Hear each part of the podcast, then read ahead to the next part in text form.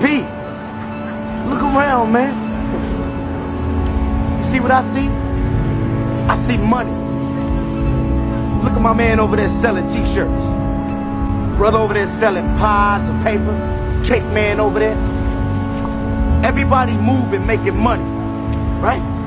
While we standing still being broke. I figured all this shit out, man. All this. This whole world moves forward through transactions. Commerce, nigga. The exchange of goods and services. All the real ballin' successful folks are sellers. And all the broke ass people playing catch up are buyers.